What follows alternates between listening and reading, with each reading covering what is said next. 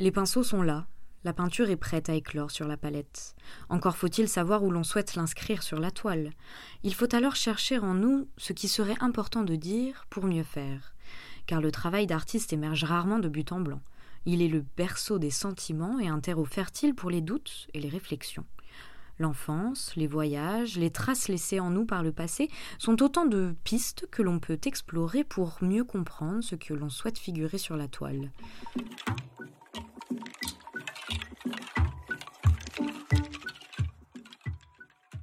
Pour ce dernier épisode, Olivier et moi prendrons le temps de revenir sur les événements fondateurs de sa carrière, de son enfance à son engagement dans la promotion de l'art contemporain, en passant par sa résidence à La Source de Gérard Garouste en 2000.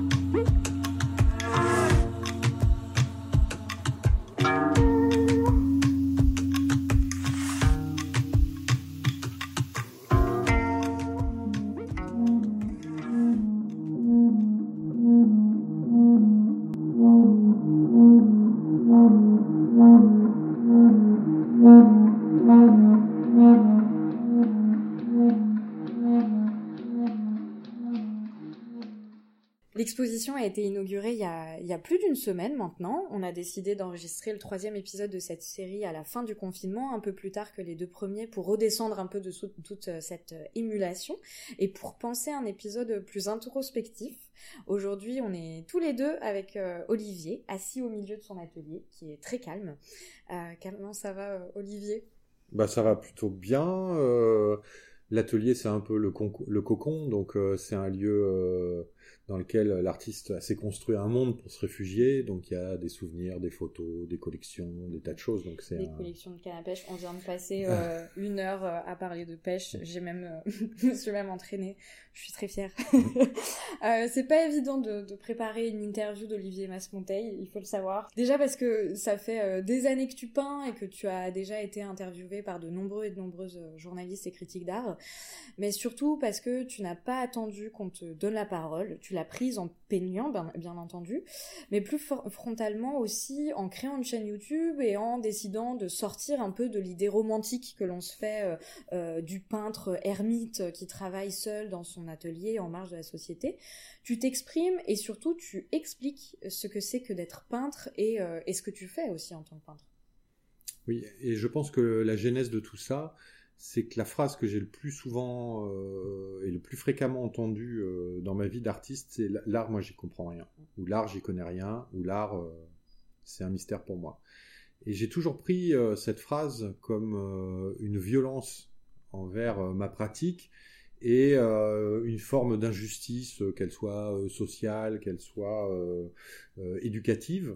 Je me suis dit comment euh, on peut se priver euh, d'un truc aussi fantastique qu'est la création, qu'est l'art, euh, déjà en tant que spectateur, parce qu'avant d'être artiste, je suis spectateur, et j'estime qu'on n'a pas besoin d'avoir beaucoup de connaissances pour rentrer dans l'art, et que après c'est un fil qu'on déroule et on peut rentrer et parfaire ses connaissances, développer un goût personnel, et même il vaut mieux que ce goût soit personnel. Mais il faut, euh, et je pense que c'est un devoir de la part des artistes, des critiques, euh, de tous les acteurs du monde de l'art, de d'avoir un petit côté militant, euh, d'avoir un côté pédagogique, peut-être vulgarisateur, même si beaucoup n'aiment pas ce terme. En tout cas, moi j'ai dû découvrir l'art un jour parce que quelqu'un avait semé en moi euh, le doute, euh, l'interrogation, la fascination. Euh, c'est simplement l'art, c'est des, des, clés en fait. Je pense que l'image la meilleure, c'est que il y a des tonnes de clés pour rentrer dans l'art et le but de l'artiste, du critique, euh, du galeriste, c'est de donner ses clés à un spectateur lambda qui va s'en saisir et après il va pouvoir ouvrir euh, peut-être une dizaine de portes avec chacune des clés et très vite il va s'apercevoir que derrière ces portes il trouve d'autres clés et ainsi de suite et c'est comme ça qu'on rentre dans l'art.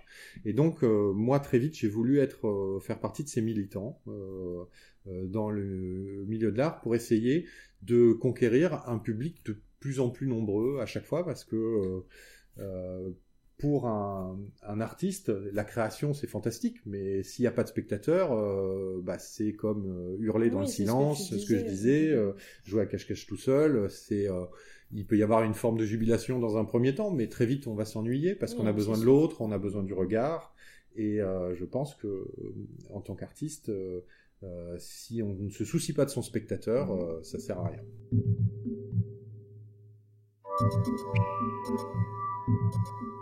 Par rapport à ce que tu dis, justement, moi, ce qui m'intéresse, c'est toi, en tant qu'artiste peintre et en tant que personne, quel a été ton premier choc esthétique? Euh, Quand est-ce que tu as vu une œuvre d'art et tu t'es dit, mais mince, qu'est-ce que c'est que ça, quoi?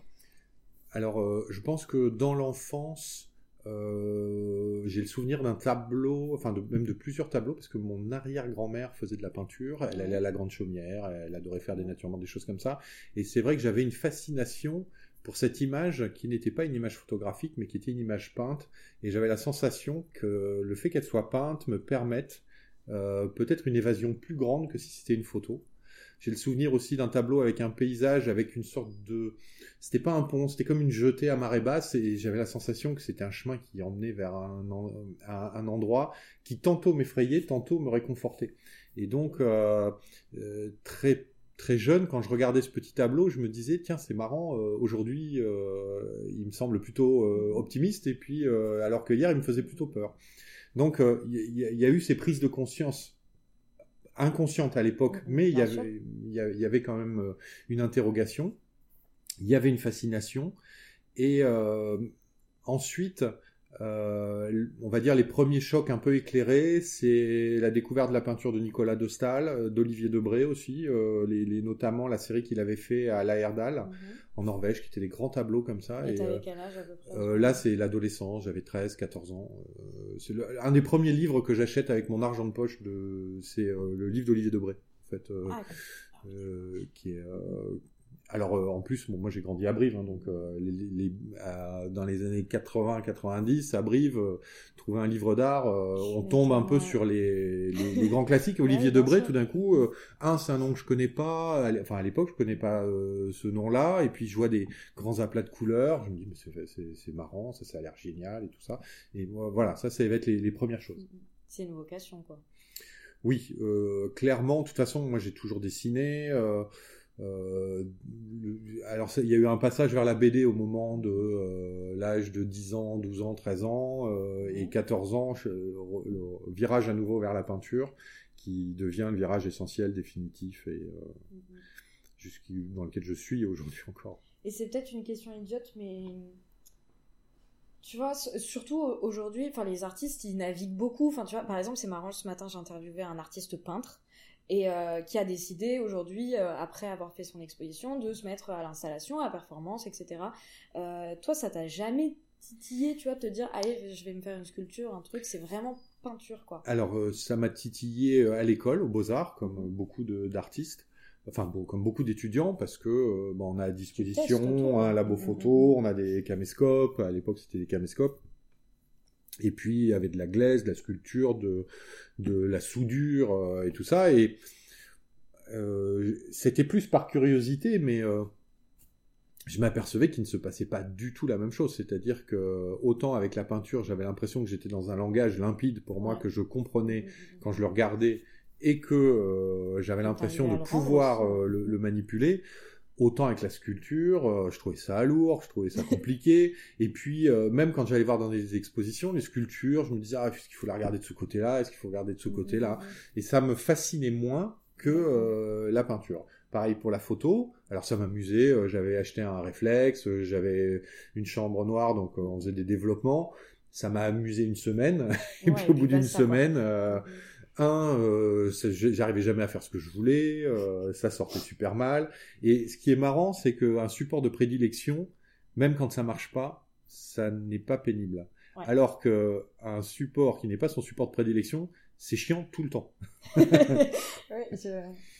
par exemple, moi j'ai des gens qui voulaient un peu essayer la peinture à l'huile. Et ils disent ah ouais mais ça colle, ça pue, enfin donc tu sens que de toute façon il faut euh, moi un ouvrage que j'aime beaucoup comme ça c'est la contrebasse de Suskin mhm.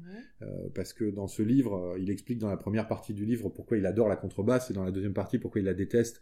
Mais en fait quand on est capable de faire cette analyse on sait qu'on a une passion pour son pour son support. et euh, moi, la, peinture, j'ai beau des fois la détester parce que j'ai raté un truc. Ça m'est arrivé de déchirer des toiles, ça m'est arrivé de jeter euh, tout ce que je pouvais sur le tableau parce que j'étais pas bien énervé. colérique. Euh. Oui, et moi j'ai une colère en moi que je ne me suis jamais expliqué, mais j'en ai une qui peut être très violente des fois et qui s'exprime dans l'atelier essentiellement parce que pense que c'est le lieu dans lequel elle doit s'exprimer. c'est lequel il reste. oui, mais en même temps, il faut. Aussi, Oui, puis en même temps, c'est un, c'est un, c'est un, outil de travail la colère. Bien sûr, ouais, carrément. Euh, c'est un moteur. Euh. C'est Paul Reberol qui disait ça et j'aime beaucoup, c'est que en art, il faut utiliser, il faut savoir utiliser les grands sentiments et les grands sentiments sont des moteurs et il faut les utiliser comme des moteurs. Et le, le risque, c'est souvent de les utiliser comme des plus des moyens ou des fins. Alors ah. que si on l'utilise comme un carburant, c'est euh, c'est la enfin pour moi c'est le, le moyen d'utiliser une colère euh, l'amour enfin les, les, les, grands sentiments comme ça de, de, peine. Il vaut mieux les voir enfin je pense comme un moteur comme euh, un carburant parce que ça, ça donne une force incroyable c'est-à-dire le sentiment amoureux le sentiment de colère euh, le sentiment de mélancolie. par contre si on commence à s'en servir comme sujet là ça devient plus difficile parce que on peut vite être pathétique euh, que ça soit, imaginons que je, je, je me serve de l'amour comme sujet. Oui, euh, les, euh, soirées d'écriture. Exactement. Mais c'est tout à fait ça. C'est-à-dire que, et c'est souvent le travers des, quand on est jeune étudiant, c'est qu'on ne met pas dans les bonnes cases les, les, les, outils qu'on va utiliser pour créer. Et euh, moi, c'est vrai que c'est quand euh, j'avais lu cette interview de Roberol et tout d'un coup, ça a été un flash. J'étais en troisième ou quatrième année, je me suis dit effectivement, cette colère que j'ai, c'est un, un carburant et c'est pas un moyen, c'est pas, enfin, ça peut être un moyen, mais c'est pas une fin.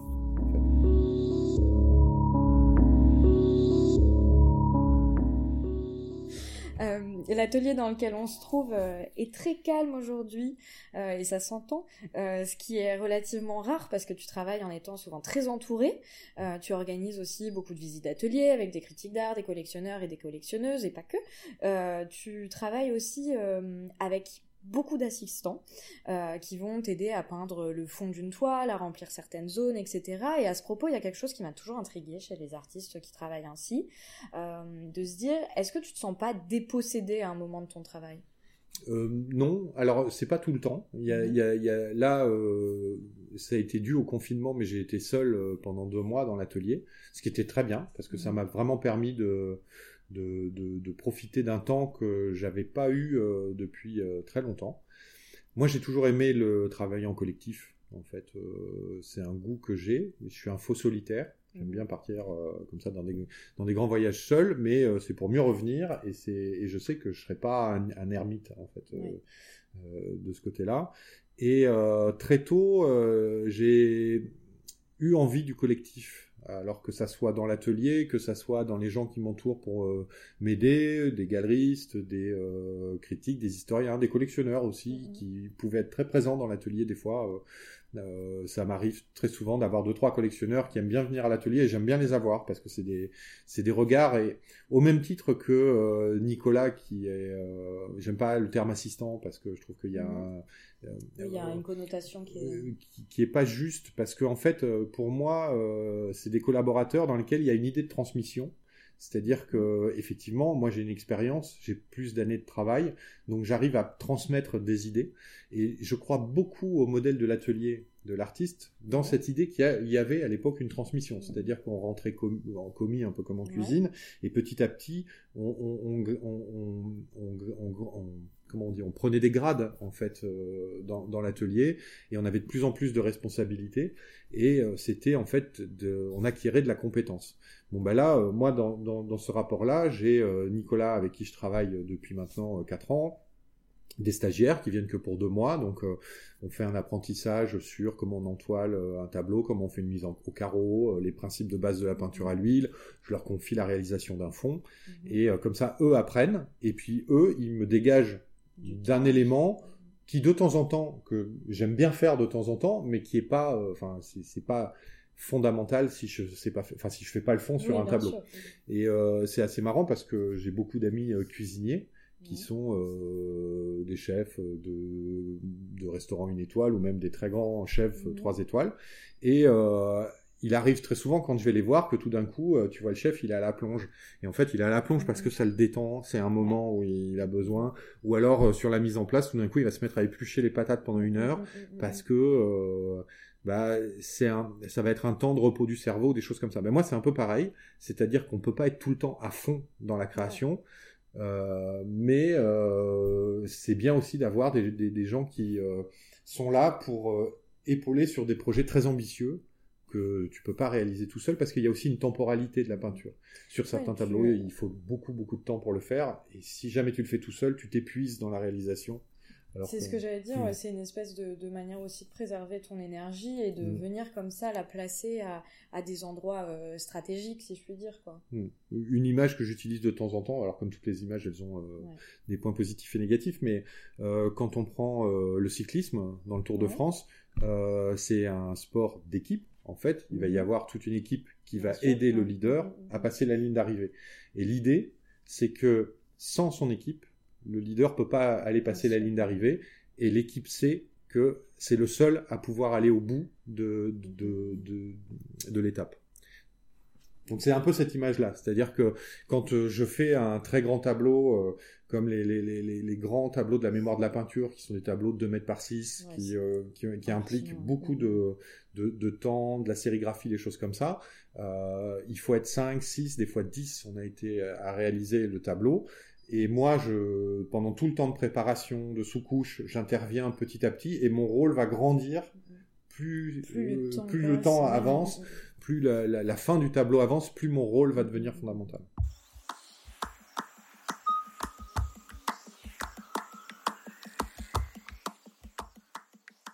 Et après ces périodes très chargées de, création, donc où ça grouille dans l'atelier, mm. etc. Il y a euh, et, et toute la période de monstration aussi du travail. Euh, tu, as pris l'habitude de t'éclipser seul, euh, souvent en Nouvelle-Zélande, mais pas uniquement. En fait, tu as un grand voyageur, si je puis dire. Euh, tu as déjà fait deux tours du monde, mine de rien. Et encore aujourd'hui, tu pars très régulièrement à la recherche d'inspiration en découvrant de nouveaux paysages et des étendues d'eau inédites. Ces étendues d'eau, tu les cherches pas uniquement pour euh, leur beauté également, parce que tu es un, grand pêcheur et quelque chose que tu mets, euh, et c'est quelque chose que tu mets très en avant, qui est même indissociable de ta pratique et dont tu parles énormément. Hmm. Ben, j'ai, alors c'est les deux passions de ma vie, hein, la, pêche et la peinture. Euh, et en fait, j'ai compris qu'elles se nourrissaient euh, parfaitement. Euh, la première prise de, de conscience que j'ai eue sur les correspondances que je pouvais faire entre l'une et l'autre, c'était sur l'histoire de la surface. Euh, la surface de l'eau et la surface du tableau. La surface de l'eau qui peut être cette surface ambiguë, qui est un, qui peut paraître euh, miroir, mais qui est en mhm. même temps transparent. Donc on, peut voir son reflet dedans, on sait que ça cache un mystère. On, va essayer de mener une quête par rapport, quand on est pêcheur par rapport à la surface de l'eau, c'est-à-dire d'attraper un poisson. Et euh, la surface de la toile, pour moi, c'est un peu pareil. C'est-à-dire que une fois qu'on a tendu son châssis, sa toile sur son châssis, euh, c'est une surface inerte. Mais dès qu'on va commencer à mettre des petites taches de peinture, l'histoire va commencer à se raconter et euh, souvent, l'histoire qu'on commence à raconter n'est pas l'histoire euh, par laquelle on va terminer le tableau. Tu vois, tu disais c'était deux grandes passions, mais ça aurait pu être des passions totalement, enfin voilà, euh, dissociées, et que, hmm. enfin, que tu vis chacun de. Et là, enfin, c'est inenvisageable de, de, de, penser une interview euh, euh d'Olivier Masmonteil sans hmm. parler de pêche, quoi. Et d'ailleurs, c'est le premier truc, ce que je disais, c'est qu'on a hmm. passé euh, une heure dans ton atelier où tu as sorti toutes tes cannes à pêche. Là, on a plein de, de livres devant nous aussi qui, qui parlent, voilà, de, de, de pêche et de et, et d'étendue d'eau comme ça. Mais pour en avoir parlé avec pas mal d'amis euh, artistes et peintres, euh, c'est pas, euh, je, je suis pas un cas à part dans, euh, par exemple, Vincent Jiquel. Si on commence à parler de la, voilà, on, peut parler de la pratique du surf. Mm-hmm. Si tu interviews Grégory Fausner, tu peux pas ne pas parler de la natation, mm-hmm. un peu du surf aussi, mais de, de ce rapport à la nature qui est vital dans la réalisation de, de, qui de vient alimenter finalement une pratique aussi.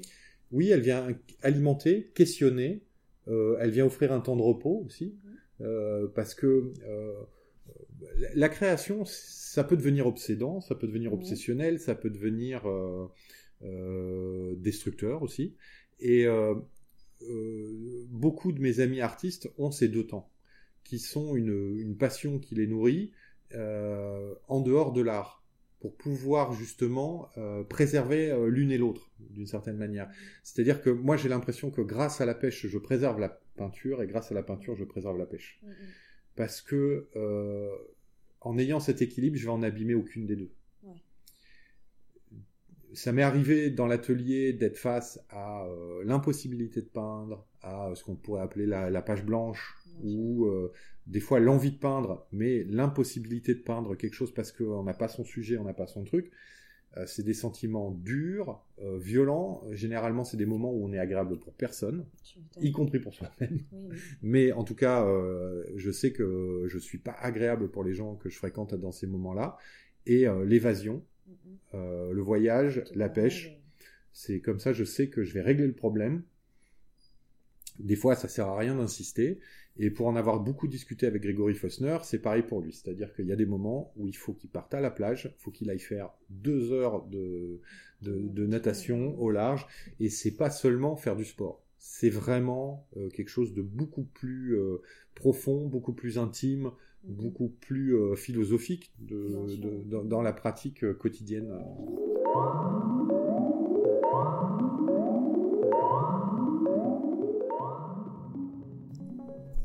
En fait, on a, beau dire que tu peins des paysages, que tu cites régulièrement l'histoire de l'art, etc. Au-delà de tout ça, ce que je vois, moi, c'est la nostalgie, mais pas une nostalgie idiote euh, qui serait réactionnaire. À mon avis, tu es vraiment un peintre de la nostalgie, celle du moment duquel euh, seul le souvenir nous rattache, mais également celle qui nous replonge dans des instants euh, qu'on n'a pas nécessairement vécu. Et pour moi, tout ton travail, c'est ça, c'est courir vers cet instant que le passé nous a dérobé, en fait. Hmm. C'est exactement ça. Et euh, tout à l'heure, on parlait de ces moteurs de l'art que peuvent être les grands sentiments. Donc euh, moi, je sais que j'ai identifié très tôt chez moi la colère comme étant un moteur. Et par contre, j'ai identifié la nostalgie et la mélancolie comme quelque chose qui n'était pas forcément un moteur, mais cette fois-ci plus un sujet. Euh, parce que je pense que aussi on arrive avec le temps, moi ça fait faire maintenant 30 ans que je pratique la peinture, et avec le temps je commence à comprendre quels sont les domaines dans lesquels j'agis?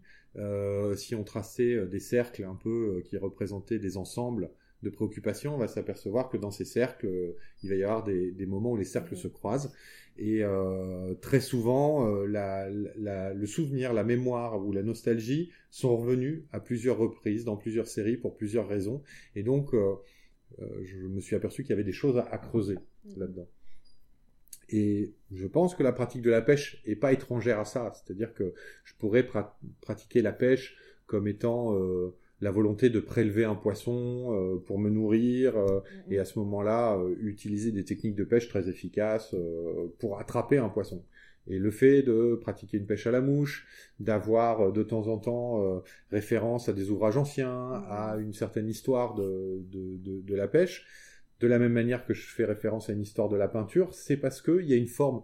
Alors, on pourrait appeler ça nostalgie, mélancolie, euh, je pense que j'ai pas encore identifié réellement le, problème. Peut-être qu'il faudrait qu'on refasse cette interview dans 10 ans. dans 5 ans. Dans 5 ans ou dans 10 ans, euh, peut-être que les, choses auront évolué et j'espère que les choses ont évolué parce qu'on fait aussi euh, ce métier d'artiste pour comprendre sur soi-même, pour évoluer. Moi, je, je fais des peintures, des séries que je reprends depuis des années et je m'aperçois avec le temps que je les refais pas pour les mêmes raisons et que j'évolue avec le temps. Donc ça, c'est vraiment... Comme quand tu relis un livre que tu as lu 10 ans auparavant, tu lis pas les mêmes choses.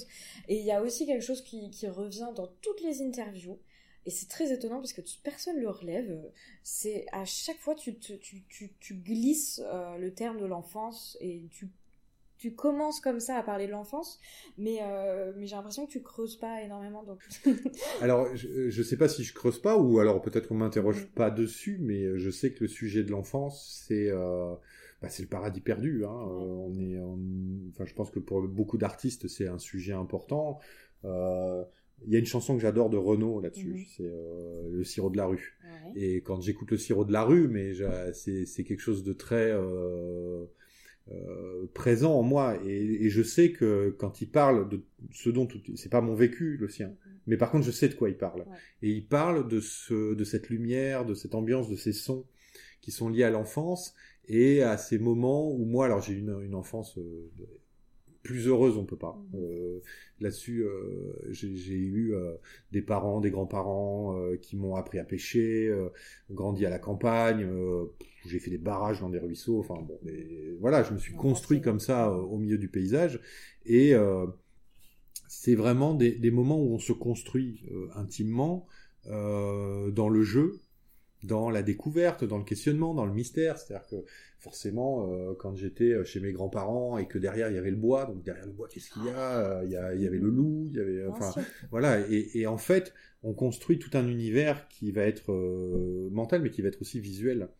Et c'est là où je pense que bah, quand le soir je jouais avec mes sœurs ou avec mes cousins et que il commence à être un peu tard et que tu joues à te faire peur, mais tu regardes euh, les, silhouettes des sapins qui se dessinent et tu vois apparaître des formes, des, euh, et tu te racontes des histoires. C'est là où je pense que tu construis ton, tout ton univers. Et euh, malheureusement, un jour tu grandis. Et quand tu, quand est-ce que tu sais que tu as grandi? C'est quand tu sais que tu as perdu ce paradis. Mm-hmm. Et généralement, c'est un moment qui se passe à l'adolescence. L'adolescence, c'est, je l'analyserai comme un choc parce que c'est le moment où tu rencontres en même temps la mort et l'amour. Donc, c'est une violence terrible parce que tu passes de ce qu'on appelle l'innocence à un moment où tu penses que tu es immortel, où tu ne fais pas une différence euh, flagrante entre les filles et les garçons, où tu t'amuses, c'est le, c'est le jeu. Moi, j'associe le paradis au jeu. Et puis, presque du jour au lendemain, tu apprends que tu vas mourir et tu tombes amoureux. Mm-hmm. Et là, c'est une déflagration totale qui va faire que tu vas devenir triste, euh, si, presque cyclotimique, tu as du mal à gérer tes émotions. Et ce passage-là va t'emmener vers le monde d'adulte. Et moi, j'ai commencé à peindre dans cette transition, donc adolescent, avec euh, euh voilà tous ces questionnements sur qui je suis, sur son identité et tout ça. Et on découvre la peinture, toute l'histoire de l'art, donc euh, évidemment, ça fait beaucoup de choses à trier. Et il va falloir 10 ans, 20 ans pour trier tout ça en fait. Et dans les, dans les conseils que j'avais reçus, euh, qui m'avaient été euh, assez bénéfiques, il y avait Roberol et Alechinsky aussi. Mhm. Il m'avait dit, peintre, tu sais, ça, tu seras peintre dans 20 ans. Tu vois, quand tu discutes, ah, et, ça m'avait beaucoup marqué et je comprends aujourd'hui ce qu'il voulait dire. C'est-à-dire que moi, ça fait seulement 2-3 ans que j'ai l'impression que je maîtrise, enfin que je maîtrise, que je comprends le sujet sur lequel je suis.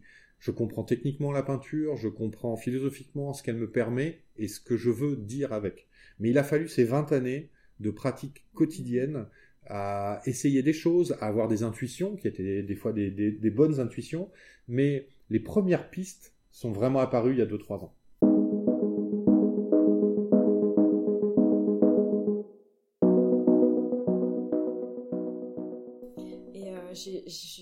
Failli faire une erreur absolue.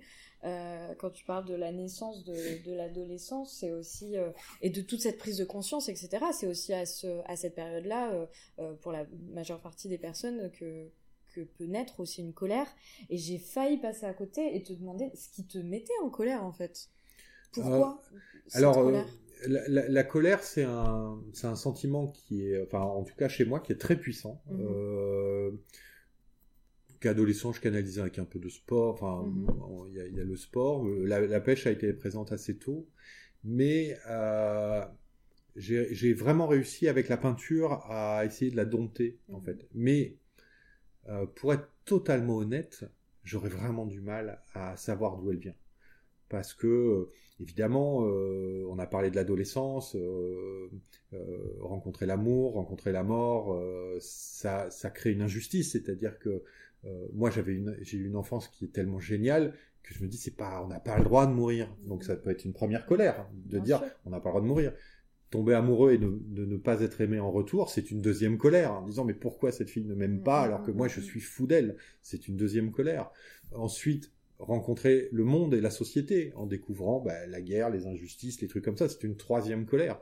Et donc c'est des colères qui finissent par s'accumuler et qui font qu'en soi, on, a du mal à savoir quelle est cette colère un peu essentielle qui est en train de se créer et qui, qui qu'on sent de, manière sourde en soi euh, et euh, qui, peut te faire monter les larmes aux yeux, qui peut euh, vraiment par, certains moments te questionner sur un désespoir très profond, des choses comme ça. Moi, je sais qu'elle est énormément ressortie après les beaux-arts, mmh parce que bah, comme tout étudiant, une fois qu'on a son diplôme, eh bah, démerde-toi. Et donc, euh, bah, il a fallu que je fasse plein de petits boulots, euh, des boulots pas forcément agréables. Je, vendais des aspirateurs à Conforama, donc c'est pas forcément euh, ce pourquoi j'étais fait. Et là, la colère vraiment est montée.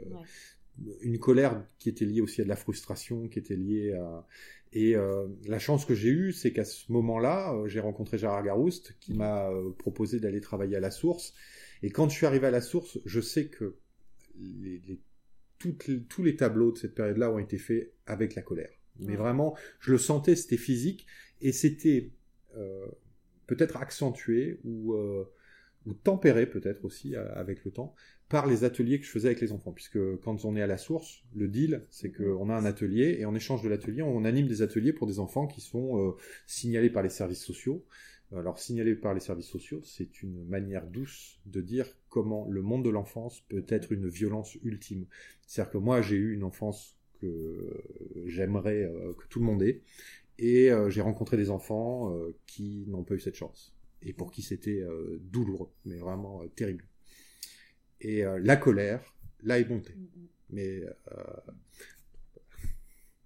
C'est toujours des moments délicats quand, euh, quand j'aborde ce moment-là parce que euh, quand euh, je suis arrivé à la source, il y a la passion de son métier et de se dire j'ai un très grand artiste qui me fait confiance, qui me donne les moyens de, de peindre. J'adorais travailler avec, avec, les enfants. C'était et quand tu es confronté à des enfants qui sont l'innocence incarnée et tu te dis ils ont été blessé, abusé euh, par l'adulte, euh, là la colère revient. Et elle revient, mais euh, vraiment comme une, une explosion de, colère. Et j'ai des souvenirs où je faisais des ateliers le mercredi après-midi qui duraient 2-3 heures, et puis après le goûter, les enfants repartaient dans leur famille, et pour certains, on savait que bah, ils retournaient dans un endroit qui n'était pas bienveillant du tout. Mm-hmm. Et euh, je rentrais et je me souviens, j'allais vers le tableau et euh, c'était euh, c'était un hurlement sourd la peinture. Et il fallait que ça sorte comme ça et c'était le paradoxe, c'était que je faisais des paysages qui m'apaisaient, mais il fallait que je boxe ces paysages un peu. C'était, il y avait une, il y avait un, punching ball et il me fallait 4 heures, 5 heures comme ça de vraiment de, de, de combat avec la matière. je mettais la musique donc je pense que cette colère dont tu parles, elle, peut s'expliquer ou se manifester euh, dans, ces moments-là. Euh, c'est des moments aussi où euh, il y a un petit épuisement qui arrive aussi parce que on ne sait pas si ce qu'on est en train de faire va intéresser du monde parce que moi c'est les euh, c'est les premiers moments où vraiment euh, après l'école je commence à faire mon travail. Et là l'interrogation est-ce que ça va plaire? Est-ce que ça va aller dans les expos? Et c'est là pour rejoindre tout à fait le début de, notre conversation où euh, tu vas rencontrer des gens qui te disent mais moi là j'y comprends rien j'y connais rien. Et moi j'ai commencé à expliquer mon travail à ces enfants là aux parents de ces enfants et donc à des gens qui n'avaient pas de culture artistique ou très peu et il a fallu que je développe un vocabulaire qui soit à leur portée pour leur donner deux trois clés pour commencer à rentrer après dans la, profondeur de, de l'histoire de l'art et euh, voir leur visage éclairé en disant ah ouais mais c'est euh, voilà c'est magique. Mais euh, c'est quand on a cette rencontre là on se dit bon bah voilà moi je veux offrir ce truc à tout le monde. Donc quand je pourrais faire une visite d'expo, je ferai une visite d'expo. Quand euh, je pourrais faire euh, une vidéo pour raconter, je le ferai. Et plus j'aurai de l'audience, plus, Plus il, ce sera voilà, et transmis plus il y aura de la chance de tomber sur des gens qui disent ah c'est super euh, la peinture là. Donc voilà.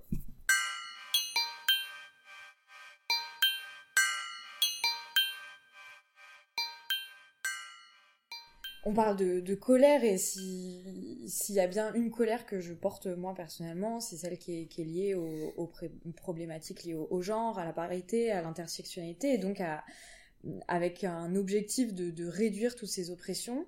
Et était très très important pour moi de te poser euh, une question liée à, à ces problématiques-là, étant donné que tu fais appel euh, dans toutes tes séries de, euh, à, à l'histoire de l'art et donc à une histoire de l'art qui a également été, euh, enfin qui a également évincé toutes les minorités, à savoir les femmes, les personnes racisées, les personnes non valides, les personnes qui ne sont pas cis, etc. Euh, ou si elle ne, les a pas évincées, elle, les a en tout cas mal représentées. Euh, et c'est important pour moi d'avoir ton point de vue là-dessus, d'autant plus que parce que tu es une personnalité engagée, ne serait-ce que dans la démocratisation de l'art, comme on disait, euh, et de son histoire. Bah, c'est vrai que la, la question euh, un peu du genre de l'art, euh, c'est quelque chose qui m'a interrogé assez tôt. C'est-à-dire, euh, enfin, l'art est-il un sexe Est-ce que l'art est masculin ou féminin? Est-ce qu'il est neutre? Et je pense que c'est une question qui est importante. Elle est importante déjà parce que moi j'ai une passion pour l'histoire de l'art. Et euh, si on regarde l'histoire de l'art, on va dire euh, depuis la Renaissance, on va, on va pas remonter plus loin parce que c'est plus compliqué, mais au moins depuis la Renaissance, c'est une histoire masculine de l'art. Euh, les métamorphoses d'Ovide qui ont servi de modèle à beaucoup de peintures, euh, c'est une, c'est que des histoires de viol en fait, euh, pour la plupart. Euh, la femme va avoir dans sa représentation, elle va incarner un objet de désir, elle va incarner la Vierge Marie. Enfin voilà, il y a, toute une codification. Et c'est vrai que il y a eu un moment dans mon travail où cette question m'a beaucoup int- interrogé, intrigué, à la fois sur dans le travail, mais aussi sur euh, ma per- enfin sur ma Sur- personne, sur mon identité à moi. Et euh, j'ai traité ça dans une série qui s'appelle Les baigneuses. Et l'histoire des baigneuses, c'était euh, la, la re- quelque part la représentation du corps féminin dans la peinture. Et je me suis dit, l'histoire du bain de Diane, c'est Actéon qui va surprendre Diane en train de se baigner, et Diane qui se baigne avec ses nymphes. Et euh, en fait, euh, que se passe-t-il quand euh, le peintre va représenter la scène? Est-ce que le peintre qui représente la scène est sexué ou pas? En fonction de si on voit Actéon ou Mhm. pas, on suppose qu'on est Actéon. La représentation du bain de Diane de François Boucher, euh, comme il n'y a pas Actéon sur la scène, le spectateur devient Actéon, et donc c'est moi. Et je me suis dit, euh, le peintre, il doit avoir un pacte avec les nymphes. Mhm. C'était- Et ce pacte, c'est euh, si je franchis euh, le, le voile, euh, je deviens un faune. Et le faune, c'est celui qui est violé, enfin qui va violer plutôt. Il y a un tableau que j'adore de Bougreau qui est euh, Nymphe et Satyre, où on voit les nymphes qui se re- rebellent face aux satyres. Et du coup, quand j'ai entamé cette série, je me suis dit, imaginons que euh, quand je peigne ces nymphes, je sois en conversation avec ces nymphes. Pour être en conversation avec ces nymphes, il faut qu'elles m'acceptent comme elles-mêmes. Donc à ce moment-là, je vais essayer de ne plus être homme, mais plutôt femme en peignant ces nymphes. Mhm. Et du coup, bah, tout- toute cette série de peintures, ça a été l'occasion de m'interroger sur qui je suis, sur ma sexualité, sur euh, Sur mon identité, sur, mhm. mon genre, sur mon identité.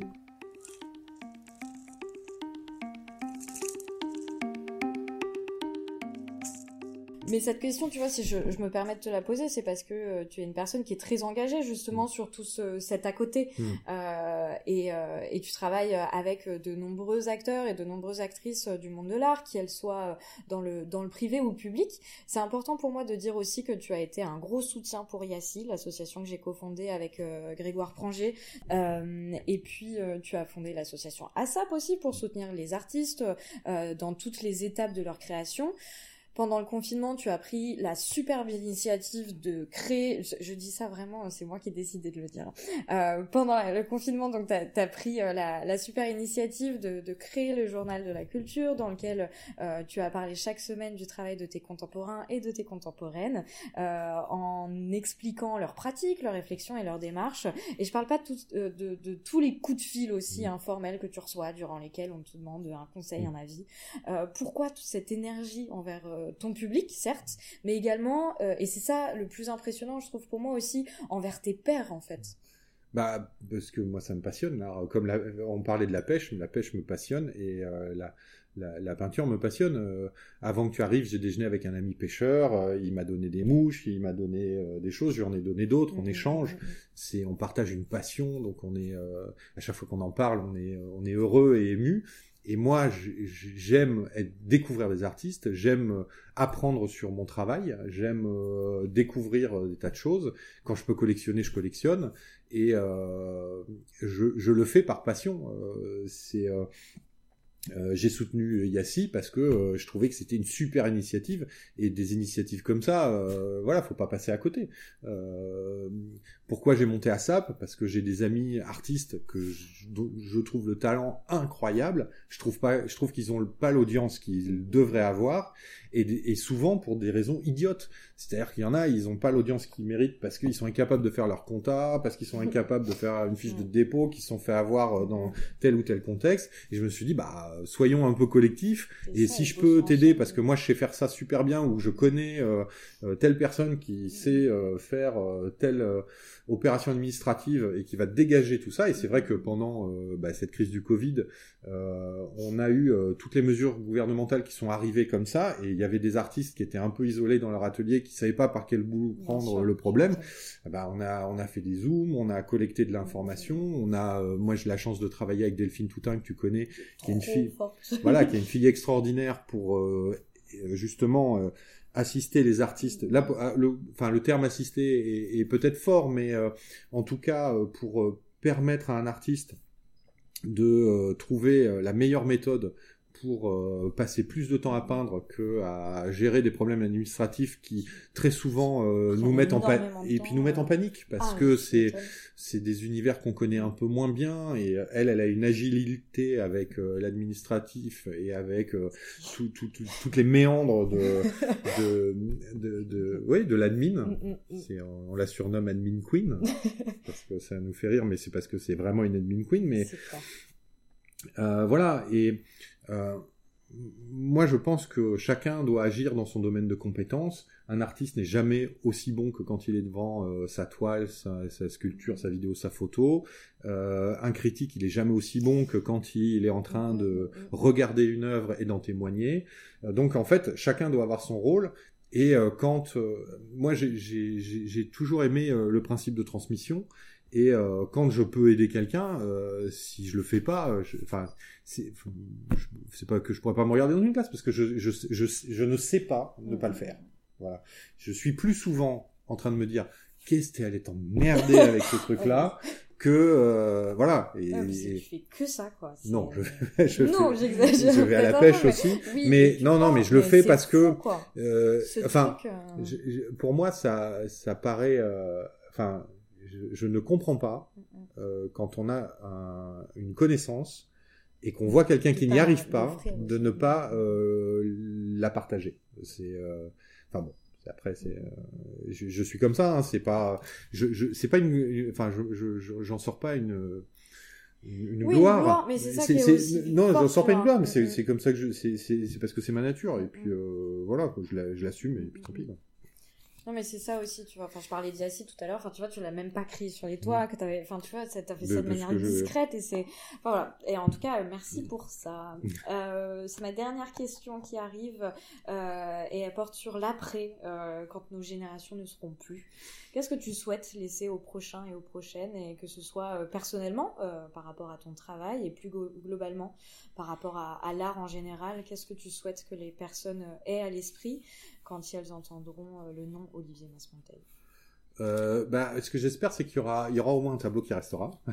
euh, moi, j'ai, euh, bah, de, de, c'est dans la continuité de ce qu'on disait, c'est-à-dire que il y a des artistes qui m'ont laissé la jeune fille à la perle, il y a des artistes qui m'ont laissé, euh, je sais pas, la jeune fille se coiffant, il y a des, des, artistes qui ont laissé des, des, des tableaux, enfin les nymphéas de Monet. J'aimerais laisser ça à, à d'autres. En fait, euh, si j'arrive à le faire un jour, euh, enfin, je le saurai jamais. Hein. Il y a- Il y il y ouais, il y a- on, on pourrait dire les artistes sont totalement désintéressés parce qu'en fait, euh, euh, ça sera peut-être dans deux siècles quand on réalisera que, bah, je sais pas, le tableau qui est derrière, en fait, il est dans un musée derrière une vitre et que les gens passent dessus. Ouais. Mais je suis incapable de le dire. Mhm. Tant mieux que je, je, je le sache pas, mais euh, je sais qu'il y en a qui ont laissé ça Mhm. et euh, euh, je suis éternellement reconnaissant à Vermeer d'avoir fait La jeune fille et la perle. Je pense. Je te remercie Olivier euh, de voilà pour ta confiance et euh, pour cette petite série. euh, je remercie aussi toutes les, enfin vous toutes auditeuristes, petites souris que j'ai tâché d'éclairer durant ces trois épisodes en vous promenant dans ma poche. Donc merci et je vous embrasse et prenez soin de vous.